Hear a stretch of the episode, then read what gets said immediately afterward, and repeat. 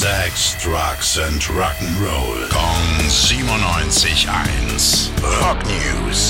Bingo, schönen guten Morgen, Tim. Guten Morgen. Ja, die Rock News kommen heute quasi per Brief. Es geht nämlich um die Post und um David Bowie. Äh, was soll denn der arme David Bowie mit der Post zu tun haben, Mensch? Ja, im Moment noch nicht so viel. Das ändert sich aber am Montag. Äh, weil Bowie im Januar 75 Jahre alt geworden wäre, gibt es von der Post eine Sonderbriefmarke, auf der man ihn mit einer Gitarre in der Hand sieht. Äh, du redest hier schon von der deutschen Post und nicht von der englischen, oder? Jawohl, durch seine Zeit in Berlin in den 70ern hat sich David Bowie hier auch sehr beliebt gemacht und jetzt gibt es deshalb auch hier die Würdigung. Allerdings bin ich mir nicht ganz so sicher, ob ihm das auch tatsächlich gefallen hätte. Warum das denn?